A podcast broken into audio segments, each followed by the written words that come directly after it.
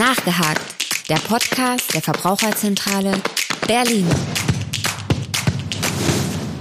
Hallo und herzlich willkommen zu Nachgehakt, dem Podcast der Verbraucherzentrale Berlin. Mein Name ist Henning Kunz und bei mir zu Gast ist heute mal ein Neuzugang, nämlich Judith Schrörow aus unserem Bereich Lebensmittel und Ernährung. Hallo Judith.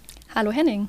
Schön, dass du hier bist. Wir beide werden uns heute einmal dem Thema Bio widmen. Das ist jetzt ein relativ großer Themenkomplex, zu dem auch schon relativ viel gesagt wurde, der wirklich auch schon erschöpfend behandelt wurde, aber wir ziehen jetzt trotzdem nochmal unser klassisches Konzept, was schon aus den letzten beiden Folgen bekannt ist, durch. Sprich, äh, du bist weitestgehend unvorbereitet, außer deiner allgemeinen Bildung zu diesem Thema. Mhm. Und ich habe ein paar besonders provokante Thesen dazu rausgesucht, die wir jetzt einfach mal gemeinschaftlich diskutieren werden. Bist du bereit? Ich bin bereit, ja. Und ich bin sehr gespannt, was du so rausgefunden hast. Wunderbar. Die allererste Sache, die ich gefunden habe, ist ganz plakativ formuliert, für die Anbaufläche von Bioprodukten wird der Regenwald gerodet. Um das jetzt mal ein bisschen äh, einzuordnen, die Idee, die dahinter steht, oder der Vorwurf, der dahinter steht, ist, Bio ist weniger effizient im Anbau als der konventionelle Anbau. Das heißt, für die gleiche Menge an Lebensmitteln, die da produziert wird, wird letzten Endes eine größere Anbaufläche benötigt und durch die eh schon knappen Flächen führt das dann halt dazu, dass gegebenenfalls dann auch an anderer Stelle gerodet werden muss, um einfach Platz zu schaffen für diesen großen Bedarf an Bio-Lebensmitteln, der vielleicht in der Zukunft entstehen könnte. Was natürlich stimmt, ist, dass der Bioanbau tatsächlich nicht so effizient ist wie die, der konventionelle Anbau. Mhm. Ähm, das bedeutet, für die gleiche Menge an Lebensmitteln brauchen wir einfach mehr Platz. Jetzt ist es ja so, wir wissen alle, die Weltbevölkerung steigt und wir alle wollen ja satt werden. Das bedeutet, ja. ja. wir brauchen alle, also wir brauchen natürlich viel Anbaufläche. Und natürlich kann es sein, dass auch für den Bioanbau Regenwald abgeholzt wird. Aber deshalb empfehlen wir eben auch, wenn wir Bio-Lebensmittel kaufen, die eben aus der Region zu kaufen, aus der EU zum Beispiel zu kaufen, dann wissen wir, dass dafür kein Regenwald abgeholzt wurde. Und auch wenn wir zum Beispiel Biofleisch kaufen, dann wissen wir, dass für die Tiere meistens hofeigenes Futter äh, äh, verwendet wird. Das heißt, bei Bioanbau, da steht so der Kreislauf zwischen ja, Pflanze und Tier äh, so im Vordergrund und das hm. bedeutet eben, dass bei den meisten Biohöfen eben eigenes Futter verwendet wird. Das heißt, auch die Tiere bekommen dann kein Futter, was äh, zum Beispiel im Regenwald angebaut wurde. okay, ja gut. Das zumindest ist ja schon mal beruhigend, aber das heißt, so ein, so ein grundsätzliches Platzproblem bleibt irgendwie schon bestehen. Das ist insofern also auch eine valide Kritik. Genau, das liegt einfach daran, dass ja beim Bioanbau auf chemisch-synthetische Düngemittel verzichtet wird, dass auf synthetische ähm, äh, Pflanzenschutzmittel verzichtet mhm. wird und ähm, dadurch der Ertrag einfach nicht so groß ist, aber dafür eben die Bodenfruchtbarkeit natürlich viel besser ist mhm. und langfristig ähm, der Bioanbau ja für die Tiere, aber auch ja, also für Insekten und für die Pflanzen einfach ähm, gesünder ist. Okay, das heißt quasi einen Tod muss man sterben und das ist dann hier in dem Fall auch so ein bisschen der kleinste. Genau. Und es hat an anderer Stelle Vorteile. Okay, wunderbar. Das äh, reicht mir für diese These eigentlich auch schon als Antwort. Dann gehen wir direkt mal weiter. Es bleibt so ein bisschen in diesem Themenkomplex. Das war jetzt äh, der Vorwurf, günstige Bioprodukte kommen eh aus Fernost und das ist ja dann auch schlecht fürs Klima und äh, das kann man ja sowieso alles nicht nachvollziehen und so weiter und so fort. Das ist jetzt wieder sehr allgemein gehalten, sehr pauschal ähm, und natürlich auch stark vereinfacht. Aber du darfst da trotzdem gerne einfach mal Stellung zu nehmen. Ich bin gespannt, was kommt. Ja, natürlich kann man nicht so pauschal sagen, Bio ist äh, automatisch nachhaltig, mhm. denn auch die Bio-Mango kann aus Peru kommen oder die äh, Bio-Tomate aus Ägypten oder also teilweise haben auch Bioprodukte einen sehr weiten Transportweg. Und die langen Transportwege, die sind natürlich nicht so gut fürs Klima, sehr klimaschädlich, weil da natürlich sehr viel CO2 freigesetzt wird. Und deshalb sagen wir immer, ja, Bio, aber in Verbindung eben mit regionalen und auch saisonalen ähm, mhm. Produkten kaufen. Ne? Also eben gucken, was hat bei uns gerade Saison, ähm, was wächst bei uns regional und dann tun wir wirklich was Gutes fürs Klima. Wenn wir nur nach Bio uns nur nach Bio richten, dann kann es eben sein, dass die Lebensmittel trotzdem von sehr weit her zu uns kommen. Das heißt im Endeffekt für mich als Konsument ist das Bio-Siegel, was jetzt auf dem Produkt ist, auch kein Freifahrtsschein, wo ich einfach sagen kann, okay, wunderbar, Bio drauf, alles gut, da muss ich mir keine Gedanken mehr machen, sondern ich muss natürlich trotzdem irgendwie aufmerksam schauen, was ich da überhaupt kaufe und wo das herkommt und was sonst so die Bedingungen sind. Also Kontrolle Genau. ist trotzdem noch nötig. Genau, also das Biosiegel sagt mir erstmal eigentlich aus, dass hier eben ja bei tierischen Produkten auf artgerechtere Tierhaltung geachtet wurde und eben bei pflanzlichen Produkten, dass da auf chemisch-synthetische Düngemittel verzichtet wurde, auf synthetische Pflanzenschutzmittel, also hier einfach viel für die Bodenfruchtbarkeit getan wurde. Aber es sagt mir eben jetzt per se noch nichts darüber aus, woher das Lebensmittel kommt. Da müssen wir dann auf die Herkunftsangabe schauen. Okay, gut zu wissen. Jetzt hast du gerade äh, schon die Tierhaltung angesprochen. Ich hatte eigentlich eine andere Frage jetzt ranschieben wollen, aber das passt auch ganz schön als Anknüpfungspunkt. Ich habe in meinen Recherchen da auch einen Artikel gefunden, der auch noch gar nicht so alt ist, der damals auch ziemlich durch die Decke ging, wie mir schien, äh, von der Zeit. Äh, die Biolüge war, glaube ich, der Titel, wo es um eine Gruppe von Tierschützern ging, die in Brandenburg in einen Biobauernhof eingebrochen sind mit Kameras und da äh, Fotos von den Haltungsbedingungen der Hühner gemacht haben und Videos und die dann eben veröffentlicht hatten und äh, das halt schon auch irgendwie problematisch aussah. Also dass dann auch trotzdem viele kranke Hühner da waren, teilweise tote Hühner, die dann da irgendwie rumlagen, teilweise blutende Hühner. Äh, wirklich nicht sehr appetitliche Szenen, äh, wo man halt gesagt hat, so das passt natürlich jetzt überhaupt nicht zusammen mit dem Bild von Biolandwirtschaft, was man gemeinhin äh, als Verbraucher hat, denke ich, und was auf jeden Fall versucht wird, uns äh, zu vermitteln.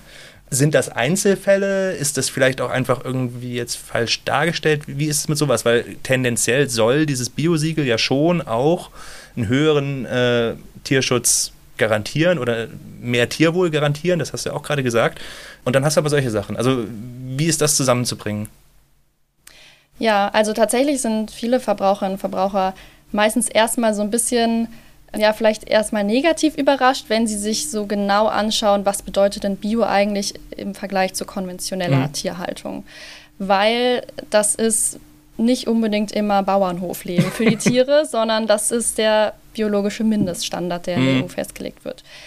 Es ist glücklicherweise so, dass äh, alle Betriebe, die biozertifiziert sind, jährlich getestet, also überprüft werden, kontrolliert werden von Okay. einer staatlichen Ökokontrollstelle. Das ist wunderbar, weil das wäre auch noch eine weitere Frage gewesen. Aber bitte, sprich weiter. Genau, und ähm, die werden also jährlich überprüft. Mhm.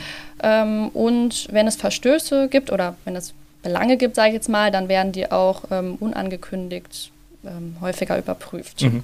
Also diese Kontrollstellen gibt es auf jeden Fall. Bei solchen Fällen hoffe ich natürlich, dass es Einzelfälle sind. Äh, Also ich, ich würde auch davon ausgehen, dass es Einzelfälle Mhm. sind, wo es ja, wo der Tierschutz eindeutig nicht eingehalten wurde.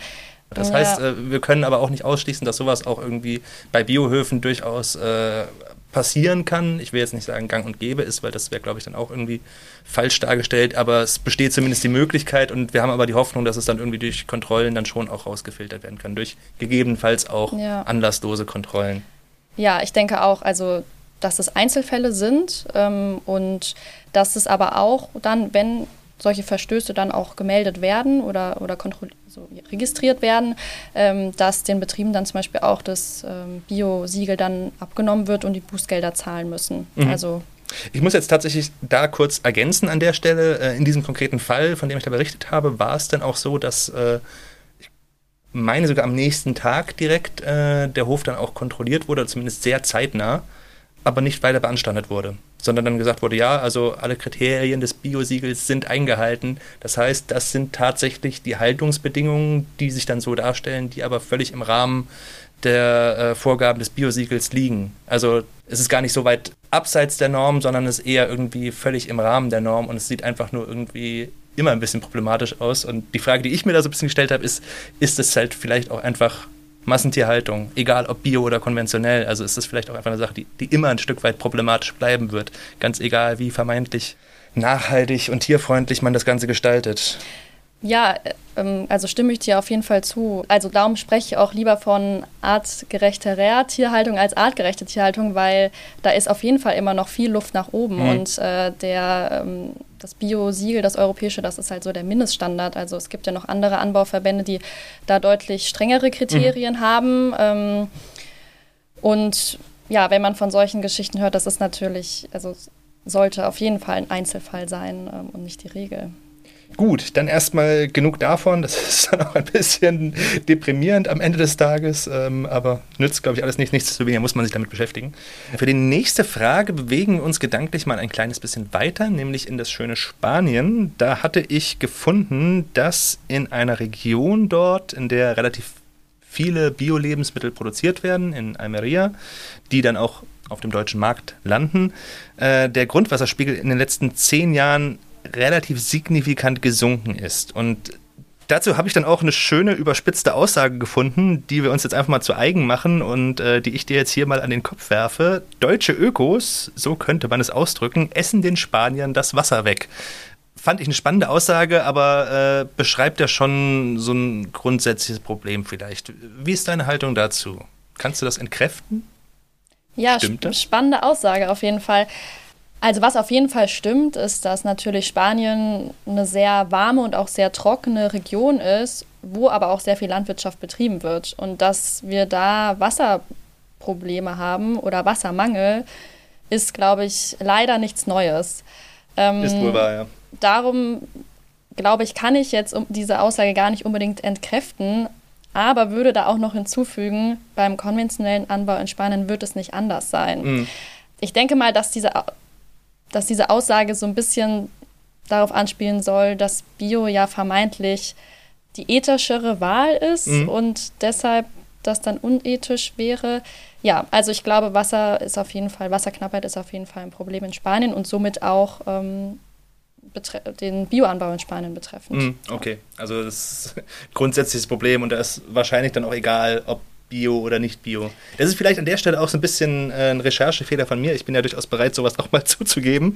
Ähm, war in dem Artikel, wo ich es rausgezogen habe, aber tatsächlich auch so geframed. Also da ging es konkret um Bio-Lebensmittel. Ähm, aber es ergibt eigentlich keinen Sinn, wenn man drüber nachdenkt. Hier sieht man eben wieder, okay, dann kaufe ich lieber regional oder am besten regionale und saisonale Produkte und dann umgehe ich dieses Problem. Wie so oft, muss man ganz ehrlich sagen. So also diesen Tipp höre ich doch relativ häufig. es scheint was dran zu sein. Okay. Auf jeden Fall. Gut, für die nächste These bewegen wir uns jetzt zumindest geografisch gesehen gar nicht so weit weg. Wir bleiben in der Region Almeria, denn da gibt es durchaus auch noch andere Aspekte, die ich gern mal diskutieren würde.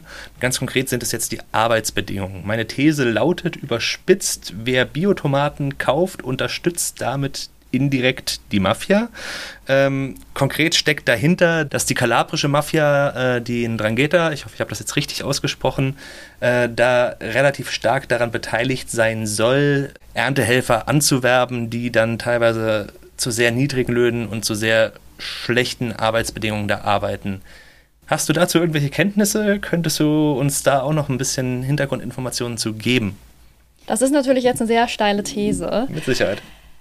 Tatsächlich ist es so, dass in Südspanien, in Almeria, viele Menschen unter Arbeitsbedingungen in der Landwirtschaft dort arbeiten, die nicht wirklich menschenwürdig sind, sage ich jetzt mhm. mal. Mhm. Viele Menschen ohne Aufenthaltsgenehmigung, die ähm, nach Spanien emigriert sind, in der Hoffnung, ähm, dort Arbeit zu finden.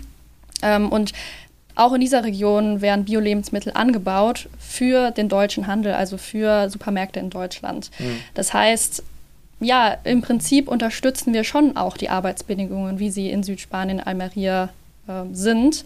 Und da ist natürlich die Frage, wie gehen wir damit um? Wir können natürlich, wie ich auch schon gesagt habe, äh, jetzt auf regionale Lebensmittel zurückgreifen und das so ein bisschen boykottieren. Damit ändert sich natürlich jetzt in erster Linie nichts für die Arbeitskräfte in Südspanien. Das also das ist wohl wahr, ja. Ähm, ist eine, würde ich sagen, eine größere, ein größeres Problem, was wir da haben. Ähm, eine Alternative wäre auch, ähm, dass wir hier in Deutschland zum Beispiel unsere Lebensmittel von der solidarischen Landwirtschaft beziehen oder von Marktschwärmereien. Also die unterstützen eben Landwirte und Landwirtinnen hier in der Region und bezahlen auch faire Löhne. Mhm. Das so als Alternative äh, zu den klassischen Supermärkten, die wir kennen. Aber ja, ich würde sagen, das ist, äh, würde wahrscheinlich eine ganze Podcast-Folge nochmal füllen, ähm, über Arbeitsbedingungen ja. in der Landwirtschaft zu sprechen. Wahrscheinlich, mit, mit Sicherheit sogar. Da müsste man vielleicht auch tatsächlich nochmal andere äh, Menschen auch einladen von, von, von anderen Organisationen, die sich schwerpunktmäßig mit diesem Thema beschäftigen. Dann beenden wir aber trotzdem diese Frage erstmal und springen gleich weiter zur nächsten. Das ist sowas, was ich tatsächlich selbst auch manchmal mir denke. Insofern bin ich da jetzt auch gespannt. Das ist auch nur begrenzt äh, aus einem Artikel rausgefischt oder aus irgendeinem Abgrund des Internets, sondern schon auch so ein bisschen ein Problem, was, oder was heißt Problem, aber irgendwas, was ich da dran schwierig finde, zumindest. Der Kauf von Bio-Lebensmitteln ist im Endeffekt eine Form des modernen Ablasshandels. Das heißt, der Käufer, der sich diese doch relativ teuren Produkte leisten kann, erkauft sich damit ein gutes Gewissen. Und dann bleiben alle anderen, für die das halt einfach wirtschaftlich außer Reichweite liegt, auf der Strecke. Und ähm, ich habe da auch keine Lösung für, ehrlich gesagt, aber ich finde es trotzdem auch ein bisschen schwierig. Also es wird ja oftmals äh, auch mit so einem erhobenen moralischen Zeigefinger dann gesagt, die Leute müssen auf jeden Fall sowas machen und äh, man wird ja teilweise schon so ein bisschen komisch angeguckt, wenn man dann irgendwie konventionelle Produkte kauft, so was, wie, du kaufst nicht Bio? Also, das mache ich schon lange, schon lange nicht mehr. Ähm, so in die Richtung.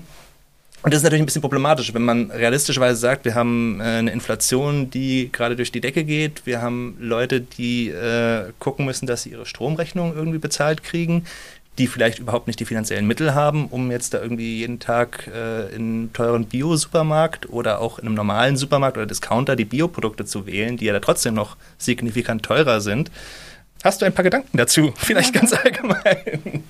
Also es ist auf jeden Fall ein Problem, was wir haben, mhm. würde ich sagen. Äh, wenn man sich anschaut, wer welche Bevölkerungsgruppe vor allem Bio-Lebensmittel kauft, dann sind das auch vor allem Menschen mit etwas höherem Einkommen. Ähm, und wir sehen auch, dass in den letzten Jahren ist so, der Biotrend hat schon immer mehr zugenommen, immer mehr Menschen haben Bio gekauft, aber 2022 sind dann die Zahlen auch wieder gesunken. Also wahrscheinlich auch einfach mit der starken Inflation verbunden. Mhm. im Bereich Lebensmittel.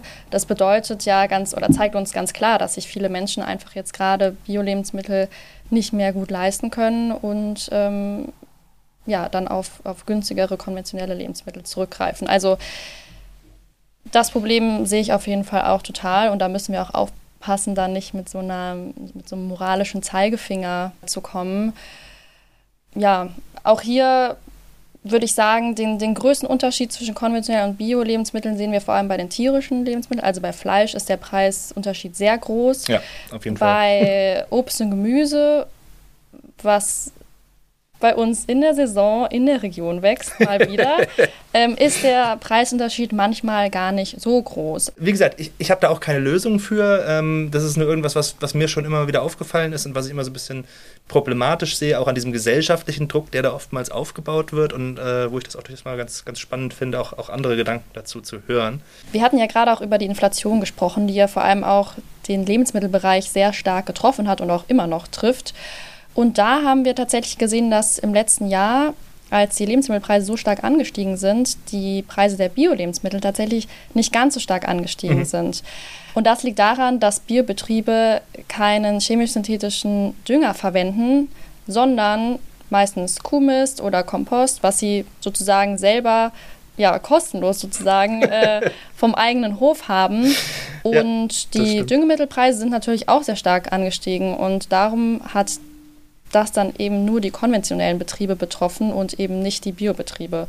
Und dadurch, das ist vielleicht eine kleine und gute Nachricht ähm, im Bereich Lebensmittel, dass eben die Bio-Lebensmittel nicht ganz so stark angestiegen sind mhm. wie die konventionellen. Ja, es ist vielleicht auch einfach ein bisschen krisensicherer. Also ich meine, ne, das, das haben wir auch schon so ein bisschen äh ich glaube, Nachhaltigkeit ist an der Stelle vielleicht tatsächlich das Stichwort. Also man ist weniger jetzt irgendwie von externen Faktoren abhängig. Ähm, man hat es vielleicht auch als Produzent noch ein bisschen stärker in der eigenen Hand und, und äh, ist da nicht, nicht ganz so arg fremd, bestimmt sicherlich trotzdem noch, aber äh, einfach weniger als in der konventionellen Landwirtschaft. Das ist vielleicht noch einfach noch mal so ein bisschen was Positives, nachdem wir jetzt hier sehr viel über Kritik an Bio gesprochen haben, was in der Natur dieses Formats liegt. Ne? Wir überspitzen hier, wir, wir gucken so ein bisschen, äh, wo wir irgendwie Dinge finden, an, an denen wir uns mal äh, einhaken können und wo wir vielleicht mal irgendwie so ein bisschen nachbohren können und darüber auch Klarheit schaffen können. Aber das ist sicherlich ein schöner Punkt, ähm, den man als Fazit über, über die Bioproduktion nochmal so äh, stehen lassen kann. Auf jeden Fall, ja, sehe ich genauso. Also ja, gerade wenn wir uns Gedanken machen, wie wir eine wachsende Weltbevölkerung in Zukunft ernähren möchten, dann müssen wir uns über nachhaltige Landwirtschaftsformen Gedanken machen und mhm. ähm, auch über alternative Düngemittel. Denn ähm, den Dünger, den wir in der konventionellen Landwirtschaft verwenden, der wird auch endlich sein. Das heißt, es ist auch nur eine Übergangslösung und darum ist es, denke ich, wichtig, da auch ja, sich alternative Anbaumethoden sozusagen oder eben die Biolandwirtschaft da genauer anzuschauen. Wunderbar. Das wäre jetzt ein fantastisches Schlusswort gewesen. Unglücklicherweise habe ich tatsächlich noch ein paar Thesen dabei, die wir jetzt vielleicht schon noch durchdiskutieren können, weil das eine oder andere ist doch noch ganz spannend und äh, ja. Pestizide wäre jetzt mal das Thema. Ähm, im Zusammenhang mit dem Bioanbau, da hatte ich diese schöne Aussage gelesen, dass beim Bioanbau statt Pestiziden einfach Kupfer verwendet wird und das am Ende jetzt auch vielleicht gar nicht so viel besser ist. Also das ist ja immer so ein bisschen schwierig, das zu quantifizieren und miteinander zu vergleichen, aber äh, auch Kupfer hat, nach dem, was ich gelesen habe, die eine oder andere negative Eigenschaft für die Gesundheit des Menschen. Es wird in der Leber abgelagert und wer zu viel Kupfer im Körper hat, kann Migräne, Depressionen und Probleme mit dem Eisenstoffwechsel bekommen. So habe ich es zumindest gelesen. Das darfst du jetzt äh, bestätigen oder verneinen und insbesondere aber zu den Pestiziden auch nochmal was zu sagen. Ja, ich würde gleich mal bei den, mit den Pestiziden starten. Also ja, Kupfer wird verwendet als Pflanzenschutzmittel ähm, in der biologischen Landwirtschaft, Schwefel auch. Und das sind eben zugelassene Pflanzenschutzmittel, die verwendet werden dürfen. Auch die dürfen natürlich einen gewissen Grenzwert nicht überschreiten. Mhm. Also so wie auch in der konventionellen Landwirtschaft Pestizide verwendet werden, die einen bestimmten Höchstwert nicht überschreiten dürfen, ist es ja im Bioanbau dann genauso. Von daher ähm, weil du jetzt auch von den ähm, negativen Auswirkungen auf die Gesundheit gesprochen hast, in der Regel werden ja diese Grenzwerte nicht überschritten. Mhm. Von daher sehe ich da jetzt kein gesundheitliches Risiko für den oh. Menschen. ähm, Entwarnung also. Entwarnung, genau. es gibt natürlich manchmal unglücklicherweise Skandale, wo dann rauskommt, hier wurde der Höchstwert überschritten und dann werden die Produkte auch aus dem Verkehr genommen. Das mhm. merkt man dann leider auch erst im Nachhinein, wenn die Proben dann durchgeführt werden aber in der Regel werden diese Höchstwerte nicht überschritten mhm. und zusätzlich kommt ja noch hinzu, dass man Obst und Gemüse auch immer waschen sollte, bevor man das verzehrt. Wieder was dazugelernt, wunderbar. Dann, so langsam nähern wir uns, glaube ich, wirklich dem Ende. Ich muss noch so ein bisschen suchen. Ah, doch, fantastisch. Bio ist eh nur Betrug. Am Ende kann das doch keiner überprüfen. Im Endeffekt könnte das für mich als Konsument beides vom selben Feld stammen. Ich habe keine Möglichkeit, das zu überprüfen. Manchmal hat man noch nicht mal irgendwelche Siegel oder sowas. Also jetzt bei unverpacktem Gemüse zum Beispiel. Ich meine, bei, bei verarbeiteten Lebensmitteln kann man ja immer noch mal wirklich nach diesen Siegeln gehen. Beim Gemüse muss ich mich halt auf die Angaben des Herstellers verlassen. Das kann ich tun, das kann ich aber auch lassen. Das ist jetzt, wie gesagt, eine überspitzte Darstellung, aber äh, ja, Nimm doch dazu bitte mal Stellung, Judith. Ja, sehr gerne. Bio ist ein geschützter Begriff, genauso wie Öko. Das bedeutet, da wo Bio draufsteht, da handelt es sich tatsächlich dann auch um ein Bio-Lebensmittel. Okay. Und ich hatte vorhin ja auch schon von den Kontrollen mhm. gesprochen. Und ja, das zeigt eben, Bio-Lebensmittel werden kontrolliert und auch nur Betriebe, die auch wirklich nach den Biostandards äh, wirtschaften, ähm, die ja, dürfen auch nur dieses Siegel tragen. Mhm. Ja. Äh, bei dem Begriff fair ist es zum Beispiel was anderes. Ja, das ist jetzt nochmal ein anderes Thema. Aber ja, das, das ist spielt, nicht glaube ich, schon damit rein. Genau. Äh, bei Bio und Öko, das sind wirklich geschützte Begriffe. Äh, wo wir aufpassen müssen, ist, wenn auf einem Produkt draufsteht, geschützter Anbau, ungespritzt, naturnah. Mhm. Das sind alles so Begriffe, die sollen uns suggerieren, das könnte biologisch sein, ist es aber tatsächlich nicht. Also wirklich nur Bio und Öko, wenn das auf den Produkten steht, dann sind das auch wirklich Produkte, die nach der Öko-Verordnung äh, produziert worden mhm. sind und angebaut worden sind. Ähm, das heißt, das kann ich auf jeden Fall entkräften. Wunderbar.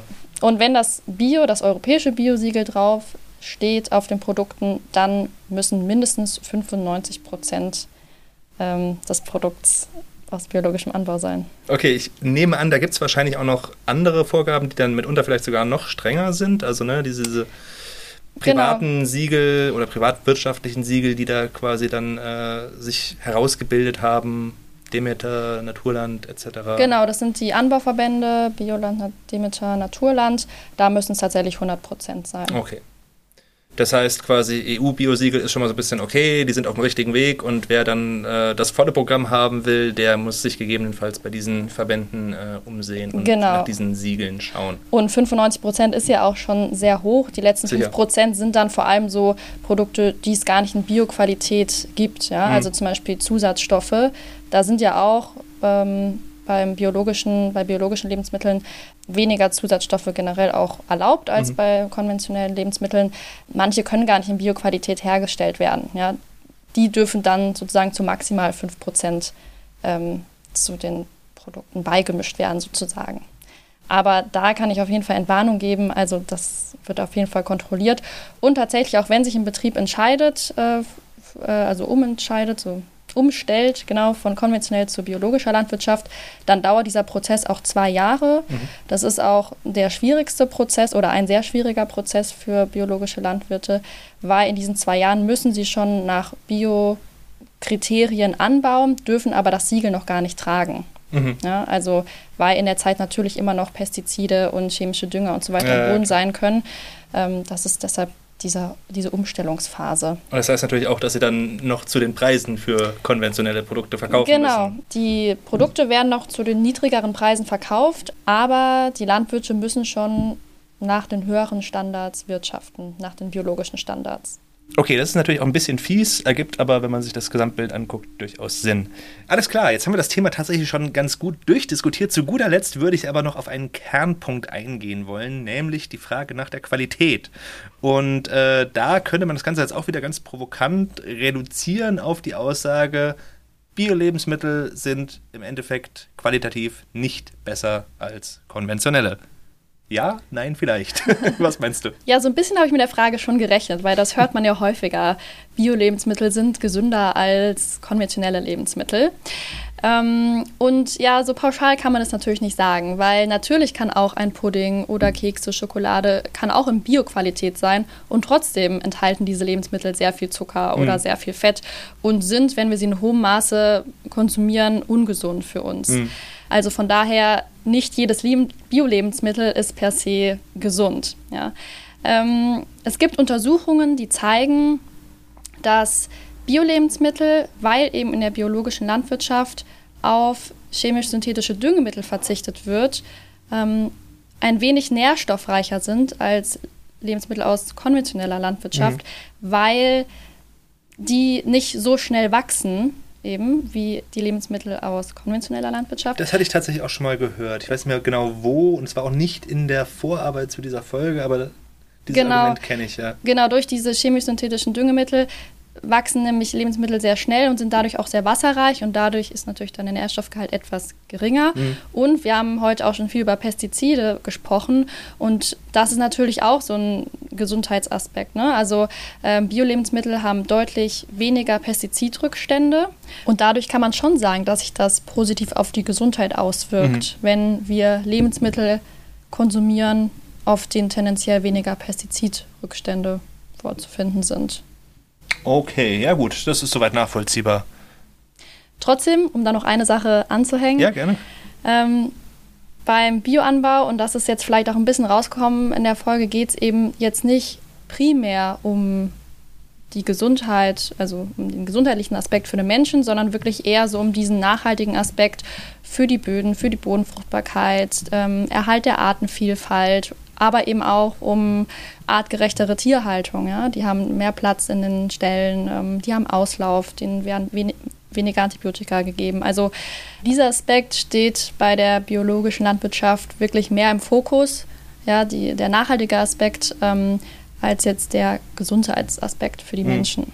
Wunderbar, das war jetzt auch durchaus ein schönes Schlusswort für diese Folge. Insofern vielen Dank an dich, Judith. Vielen Dank auch an unsere Zuhörerinnen und Zuhörer. Ich hoffe, auch Sie haben da ein bisschen was mitnehmen können. Und ja, bis zum nächsten Mal.